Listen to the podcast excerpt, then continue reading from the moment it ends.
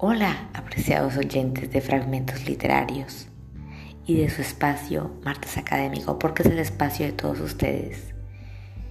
Bueno, para este mes de septiembre tengo el gusto de leer en voz alta una obra que me pareció genial y justa para este momento que estamos viviendo, eh, particularmente quienes mm, hacemos eh, parte como de la comunidad académica que apoya la educación virtual y que hemos tenido la oportunidad de interactuar eh, tanto en los roles de estudiante como de tutor. Y también, valga la pena decirlo, funciona perfectamente para las personas del común en su día a día, en su vida laboral, porque pues el tema de trabajo en casa y teletrabajo, de alguna manera u otra, eh, implica el uso de herramientas de videoconferencia. Entonces también, ¿por qué no? Podría perfectamente utilizarse esta obra como una orientación para, ustedes mismos. Entonces durante todo este mes de septiembre estaré eh, compartiéndoles algunos eh, párrafos o, o, fragmentos de esta obra de autoría de tres profesores de la Universidad Pedagógica Nacional de Colombia. Bueno, ¿quiénes son los autores de Amadís? Un andamiaje para el desarrollo de la autorregulación en la educación virtual.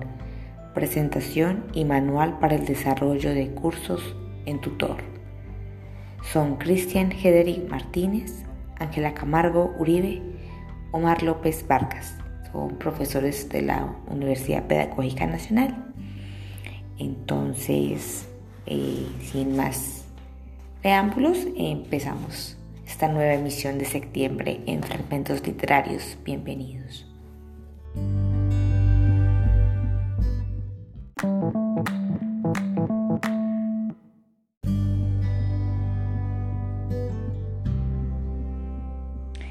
¿Cuál es el contenido de este libro?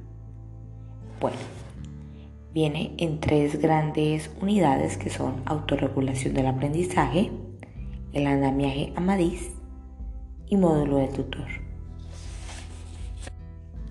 Iniciaremos con la lectura de su presentación. La llegada de la educación a los entornos virtuales mediados a través de dispositivos tecnológicos generó enormes expectativas. Aparentemente, esto habría de ser la solución final a las tradicionales dificultades que enfrentamos los educadores para cumplir con nuestra tarea, en particular las dificultades marcadas por la dispersión geográfica de nuestros alumnos, su limitado acceso a los materiales educativos y las enormes diferencias de todo tipo presentes entre ellos. A pesar de que existen bases fundadas para mantener estas expectativas, las realidades han mostrado una situación bien diferente. Muchos alumnos abandonan los cursos virtuales sin apenas comenzarlos y en aquellos que continúan, los resultados de las evaluaciones no son siempre los mejores. ¿Por qué ocurre esto? Por una razón simple Nuestros estudiantes carecen de las competencias mínimas necesarias en la autorregulación de su aprendizaje.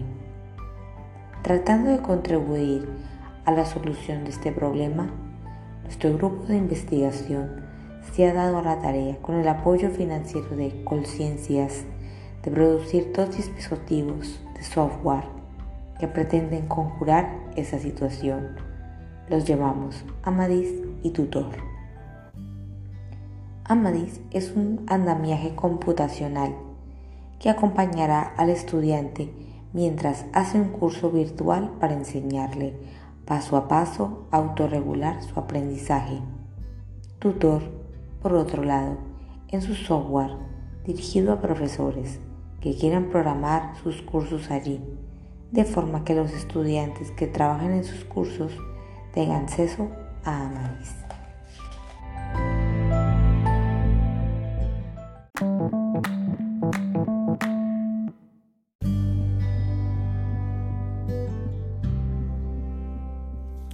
Iniciamos la lectura de la primera unidad sobre Autorregulación. ¿Qué es la autorregulación del aprendizaje? Aunque parece muy fácil, estudiar puede ser una tarea ardua y frustrante. Veamos los siguientes casos. Respecto de la química orgánica, Leonardo piensa que, pese a ser un tema apasionante, jamás podrá aprenderla porque no es bueno para ese tipo de contenidos. Además dice, eso de resolver problema tras problema no es mi fuerte. Elena quiere convertirse en una buena escritora de cuentos pero solo ocasionalmente saca tiempo suficiente para escribir y se desanima a la primera crítica constructiva. Leonardo y Elena carecen de una competencia en extremo importante para tener éxito como estudiantes, la posibilidad de autorregular el propio aprendizaje. En general, la autorregulación puede entenderse como la habilidad que tienen las personas para actuar hacia el logro de objetivos propios, tomando en consideración lo que se sabe de sí mismo y las oportunidades que ofrece el entorno. En términos del aprendizaje, esto implica la capacidad para alcanzar el objetivo deseado utilizando de manera deliberada, libre y controlada tanto recursos propios como los presentes en el entorno. Este proceso es precisamente lo que no llevan a cabo Leonardo ni Elena. En el caso de Leonardo, si bien él siente gran interés por la química orgánica, no logra transformar ese interés en una meta concreta de aprendizaje ni mucho menos asumir su estudio de manera personal y estratégica para lograr alguna meta. Elena, por su parte, aunque tiene una idea concreta de lo que quiere, lo que hace para lograrlo no es coherente con ese propósito. En el libro hay una ilustración donde se presentan los elementos del proceso de autorregulación, los cuales son formularse metas de aprendizaje, planear el aprendizaje, aplicar estrategias, monitorear el proceso y realizar ajustes si es necesario.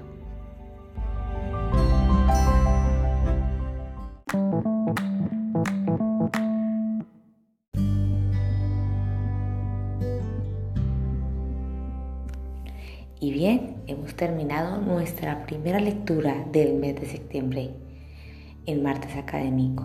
Entonces, nos veremos en la próxima emisión con la lectura en voz alta de esta obra de la editorial de la Universidad Pedagógica Nacional. Les invito a que la sigan en Twitter por arroba editorial UPN. Allí van a encontrar otras referencias bibliográficas que también pueden ser de su interés como esta obra. Nos vemos el próximo martes.